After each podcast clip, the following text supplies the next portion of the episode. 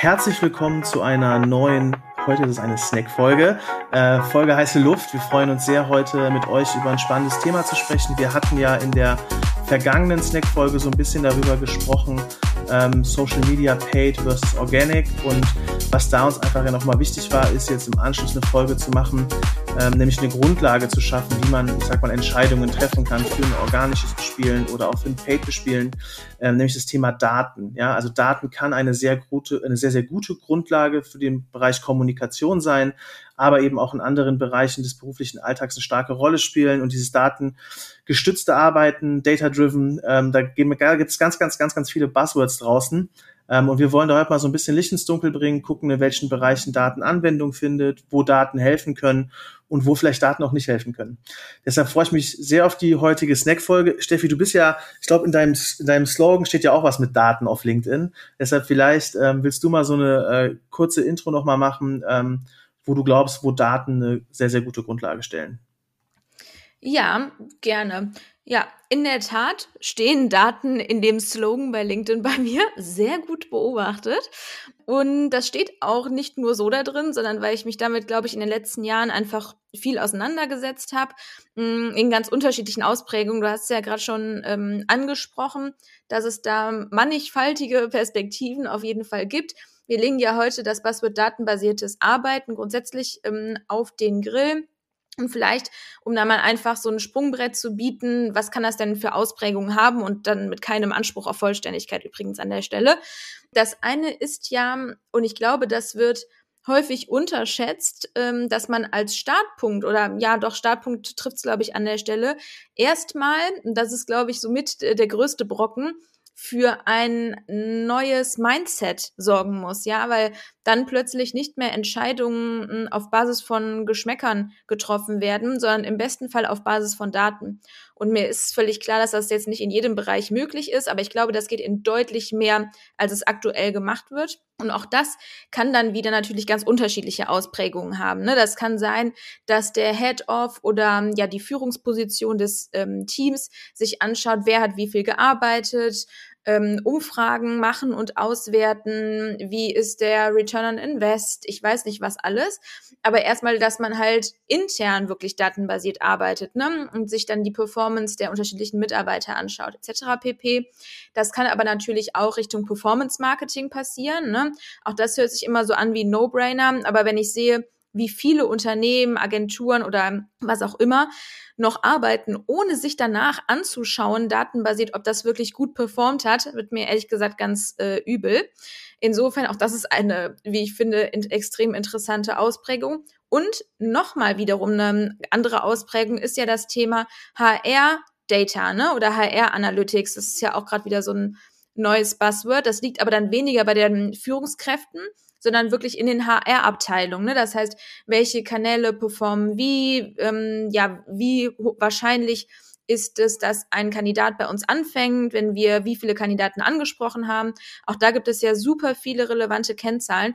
Und das sind jetzt, glaube ich, auch wirklich nur ein paar Ausprägungen. Ne? Also ich, vielleicht hast du es ja auch noch mal in anderen Gebieten irgendwie, wo, äh, Influencer-Marketing. Ne? Ich meine, Artist-Management ist ja bei dir letztendlich auch irgendwo ein relevantes Feld. Ja, auf jeden Fall. Also ich glaube, was Daten ähm, auch, ne, wir haben allgemein Kommunikation aus dem Performance Marketing angesprochen, ne, aber auch über die letzten Social-Themen, die wir gesprochen haben, spielt Daten eine sehr, sehr gute Rolle. Und wenn man dann irgendwie da in dem Umfeld ist und da, wenn man da, da kann man ja Influencer-Marketing auch ansiedeln, da können Daten eine sehr, sehr gute ähm, Rolle spielen. Ich glaube, für die Unternehmen ist es, glaube ich, einfach auch schon hoffentlich No-Brainer, da eben mit Daten zu arbeiten. Ähm, mich wundert es trotzdem immer mal wieder, was man auch für Anfragen bekommt, wo dann wahrscheinlich Daten weniger eine Rolle gespielt haben oder sich halt irgendwie nicht so richtig sauber mit den Creatoren auseinandergesetzt wird. Aber es gibt ja ähm, im Influencer-Marketing auch viele Tools, ähm, die bei der Recherche von Creatoren auch Zahlen- und Datenbasiert irgendwie supporten können. Ne? Also das ist, glaube ich, schon ein wichtiger Punkt, auch jetzt für mich. Ähm, wenn ich mich mit neuen Creatoren beschäftige oder so, da spielt Daten wahrscheinlich auch, also nicht wahrscheinlich spielt Daten auch eine gewisse Rolle.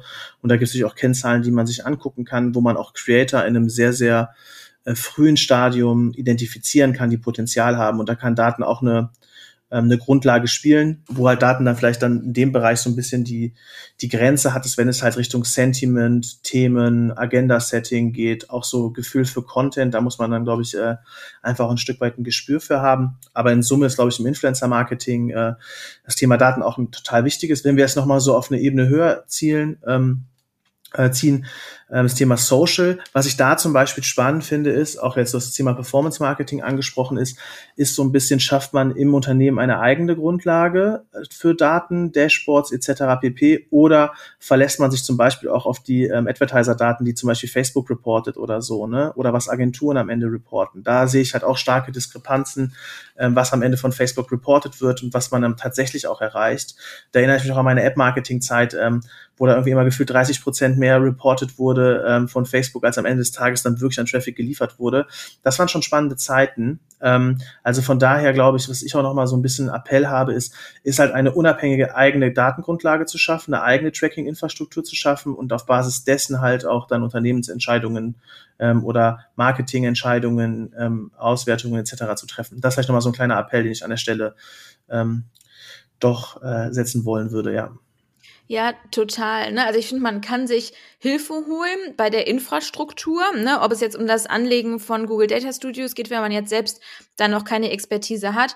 Aber ich bin zu 3000 Prozent bei dir, dass die Daten in-house liegen müssen und somit auch die Datenkompetenz. Und ich glaube, das ist etwas, das verstehen viele nicht. Es hilft nicht, sich die Daten irgendwie zu holen, sage ich jetzt mal, sondern es braucht weiterhin eine Person, die umzugehen weiß mit diesen Daten. Ne? Und jetzt mal abseits davon, dass man irgendwie was mit Raw Data ähm, im besten Fall anfangen kann, sondern eine Person, die die auch zu interpretieren weiß. Weil was bringen mir denn sonst die größten Data Pools, wenn ich am Ende nicht weiß, was ich damit anfangen soll? Ne? Also wie ähm, würde mich jetzt selbst alles andere als ein Data Nerd ähm, bezeichnen. Da kann ich nur den Hinweis geben auf den Podcast vom Jonas Rashidi. Ich glaube, der ist da äh, schon eher was für. Ich glaube, das ist aber so ein bisschen die nächste Baustelle, weil es gibt ja Data Analysts, die beschäftigen sich sehr operativ auch mit Daten ne, und haben da eine sehr ähm, grundlegende Expertise. Und es gibt Datenstrategen. Und ich finde, diese Unterscheidung, die wird auch häufig so ein bisschen in einen Topf geworfen, weil nur weil ich mich mit ähm, Raw Data irgendwie auskenne, bin ich noch lang kein Datenstratege, der auch irgendwie strategische Ableitungen an der Stelle treffen kann. Und das ist auch was, finde ich, das unterscheiden viele Unternehmen nicht einfach auch, weil sie an den entscheidenden Stellen nicht so eine große Datenkompetenz haben, was äh, schwierig ist irgendwo meiner Safe. Meinung nach.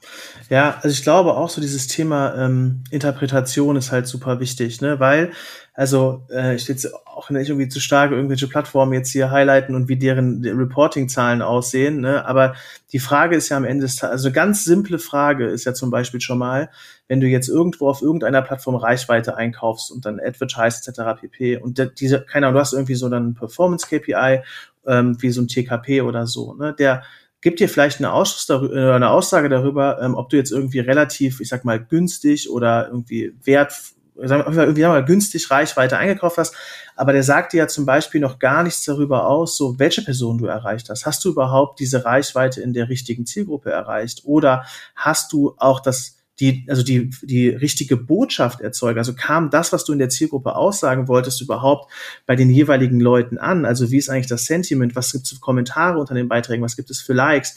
Gibt es auch Shares oder Teil oder ähm, saven vielleicht auch manche die Beiträge etc. pp. Also das, diese ganze Thema Werbewirkung, da ist es so, dass es dann weitere Daten benötigt und am Ende des Tages auch ein bisschen Handwerk und Geschick ähm, auf der Plattform sich ein Gefühl dafür zu bekommen, wie so ein Sentiment sich vielleicht auch auswirkt, etc. pp. Und deshalb, das finde ich immer total spannend, dass dann gerne, ähm, ich habe ja selber in, auch im Corporate gearbeitet, äh, jahrelang so gesehen, ist immer spannend, was dann in so Dashboards am Ende des Tages auf schönen Slides in großer Runde gezeigt wird. Da werden immer die schönen Zahlen gezeigt, aber dieses Handwerk, sich tief einzugraben und auch über Werbewirkung etc. sich Gedanken zu machen und das zu interpretieren und Ableitungen zu treffen, machen die wenigsten. Und das ist, glaube ich, das, äh, was du auch gesagt hast. Es muss, und da ähm, ich weiß, es gibt sehr gute Berater, so wie dich dort draußen, die freuen sich sehr, in Unternehmen reinzukommen. Ähm, ich hoffe aber, dass diese Besuche für die Unternehmen zumindest kurzfristig sind und dass diese Expertise langfristig im Unternehmen aufgebaut wird. Ja, ich glaube, dass Berater da immer kurz so eine Lücke füllen können und kurz einen Impuls geben können, auch Wissen aufbauen können. Aber langfristig muss das Inhouse halt getragen werden, weil dort einfach auch viele interne Stakeholder bedient werden müssen, etc. pp. Deshalb würde mich da auch mal so deine Einschätzung ähm, und auch aus deinen Kundenprojekten so die Erfahrung würde mich einfach mal super interessieren. Hast du eher das Ziel, dich überflüssig zu machen, äh, ich sag mal mit deinen Berateraufträgen oder wie sind da so die Projekte normalerweise äh, angesetzt? Ja, das kommt ein bisschen auch auf die Projektlage in der Tat an. Ne? Also ich, ich finde es schon schön, wenn ich das Unternehmen wieder verlasse und danach ist eine saubere Infrastruktur in dem Unternehmen ähm, etabliert und es läuft auch ohne mich. Ne? Was ich ähm, immer eine gute Vorgehensweise finde, wenn ich danach noch als QS und Sparingspartner so ein bisschen agiere, weil ich glaube, das ist ein Problem, das hast du auch gerade schon angerissen.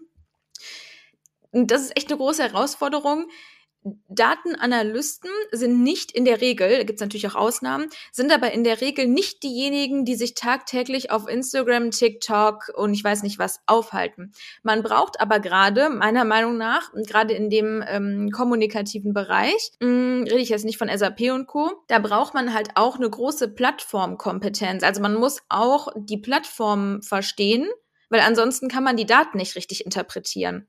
Und das versuche ich halt immer so ein bisschen auch mitzugeben. Ihr müsst da irgendwie ein Setup finden, was sowohl die Datenkompetenz bedient, als aber auch die inhaltliche. Ne? Und ähm, ja, das ist, glaube ich, eine, ähm, eine große Herausforderung. Was ich häufig sehe, ist, dass Unternehmen sich Analysten einstellen. Die sind übrigens, äh, glaube ich, so eine der am schwierigsten zu finden Menschen aktuell, beziehungsweise vielleicht auch die teuersten, kann natürlich auch sein. Hat ja häufig was miteinander zu tun, dieses Verhältnis.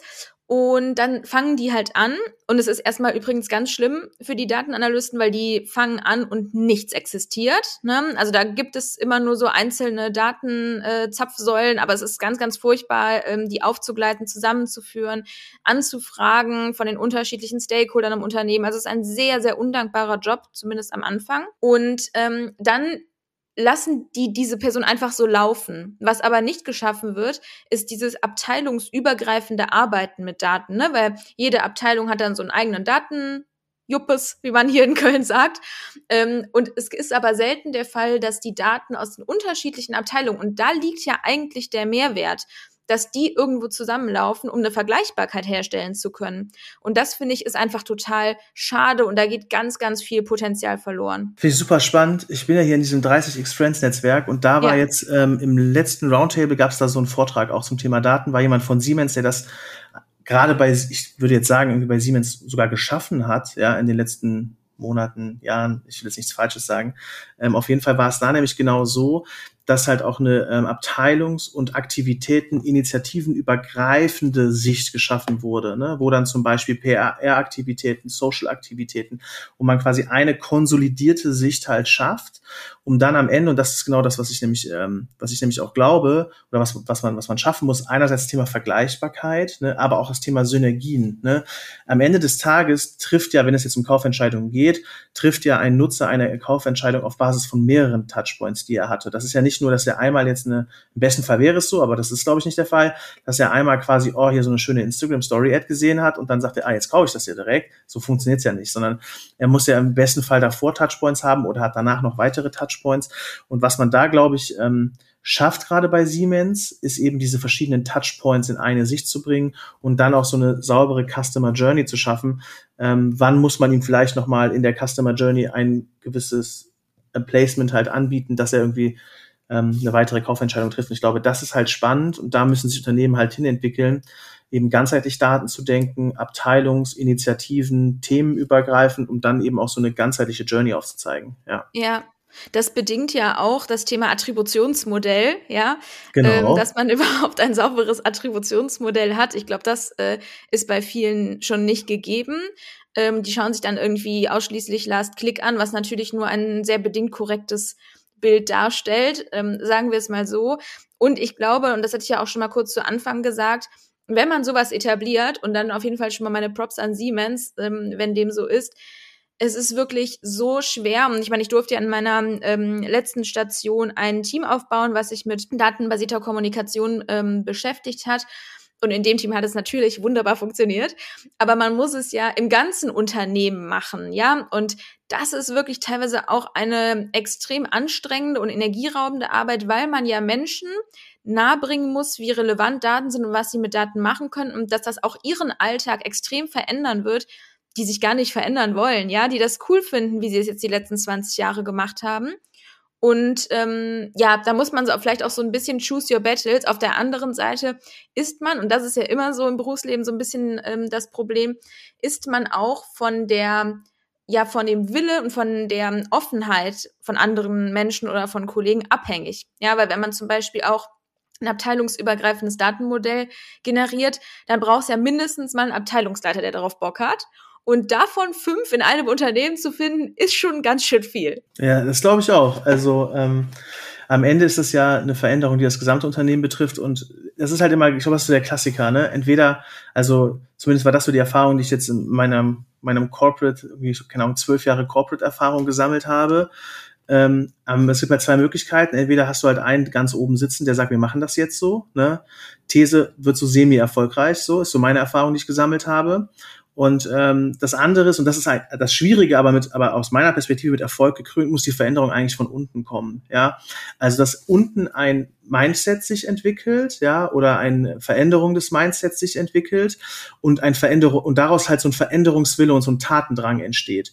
Und dass man dann eben, ich sag mal, auch von unten Verbündete finden muss, die da halt Bock haben, das zu verändern. Und dann schafft man es auch in so größeren Organisationen, da so einen Wandel zu schaffen, weil das ist so, glaube ich, echt das Schwierigste, wenn da was von oben heruntergedrückt wird. Wir machen das jetzt, da hat ja keiner Bock drauf, so. Ne? Und ich glaube, dieser Bock muss sich halt entwickeln und dieser Spirit muss halt aufkommen. Und wenn der halt entsteht und dann kommt der meistens von unten und dann ist es so, dass dann eben auch sowas, glaube ich, erfolgreich eingeführt werden kann in so einer Organisation, vor allen Dingen in größeren Organisationen, ja. Ja, ich glaube sogar, dann habe ich jetzt auch in letzter Zeit echt viele Erfahrungen sammeln dürfen. Ich glaube, es ist weder nur von oben noch nur von unten. Ich glaube, die Führungsebene oder die Abteilungsleiterebene ist da auch super entscheidend. Sandwich. Ja, genau, weil die trägt das ja letztendlich nach unten. Und genau wie du sagst, wenn nur ähm, der Oberste da irgendwie viel Relevanz in Daten sieht, bringt es nichts. Wenn aber der Junior Social Media Manager viel Relevanz in Daten sieht, bringt es halt, so leid es mir tut, manchmal auch nichts. Ne? Deswegen, glaube ich, braucht es halt genau diese Führungsebene, die da total viel drin sieht und die auch bereit ist, das in unterschiedliche Abteilungen und ähm, ja, Level irgendwie zu tragen. Und da mangelt es häufig, finde ich, dran. Ne? Nicht an der Offenheit, sondern vielleicht auch ein bisschen, habe ich manchmal das Gefühl, an dem Sprung oder an der Entscheidung, mh, hm, Mist, okay, dann kommen ja vielleicht auch Entscheidungen dabei rum, die mir gar nicht so gut gefallen. Das ist ja wie bei Reportings, wenn die Zahlen nicht so sind, dann machen ja. wir nochmal Faktor 4 drauf, ne? Das ist halt ähm, zum einen das Sandwich, aber auch die sogenannte Lehmschicht, so, ne? Das ist halt genau Voll. das, äh, was halt auch Unternehmen einfach träge macht, so, ne? muss man einfach ehrlicherweise so sagen. Also ähm, ich glaube, dass so diese Lehmschicht ähm, da wirklich, ähm, was so innovative, und das ist ja ein innovatives Thema, oder was kann ja auch Disruption sein, und Disruption mögen oft viele auch Menschen nicht in der Lebensschicht, weil sie auch so ein bisschen Angst vor Ersetzbarkeit haben, etc. pp. Also es ist ja alles so ein bisschen, ähm, dann bist du eigentlich schon auch bei diesem ganzen Thema Cultural Change. Ne? Also ich glaube, dass Daten Voll. und auch Cultural Change da eine ähm, eine große Synergie haben. Ne? Am Ende des Tages ist es halt vielleicht äh, ein kultureller Veränderungsprozess, der im Unternehmen angestoßen wird, ja, und die Grundlage, auf der dann zukünftig Entscheidungen getroffen wird und ein Unternehmen, was dann kulturell verändert wurde, geführt und äh, geleitet wird, sind dann eben Daten so. Ne? Und ich glaube, das ist halt das, äh, was irgendwie auch, ne, auch so ein riesen Buzzword Cultural Change, ähm, aber ich glaube schon, dass, dass, dass, dass da sehr viele Synergien gibt und dass am Ende des Tages du auch nur diesen kulturellen Veränderungsprozess und dieses Umdenken im Unternehmen schaffst, wenn du die Daten als Grundlage hast. Ja, ja definitiv. Bevor wir jetzt diese Snack-Folge komplett sprengen und zu einer Snack-Folge XXL machen, ähm, ja, hoffen wir, die Folge hat euch gefallen und ihr konntet was draus mitnehmen und freuen uns natürlich immer, wenn ihr ein Abo da lasst oder wenn ihr uns auch irgendeine Art von Feedback zukommen lasst, ob das bei Instagram, LinkedIn, Apple oder ich weiß nicht was ist, freuen wir uns so oder so. Ja, und wünschen euch noch einen schönen Tag. Yes, macht's gut. Viel Spaß bei der nächsten Folge. Tschüss.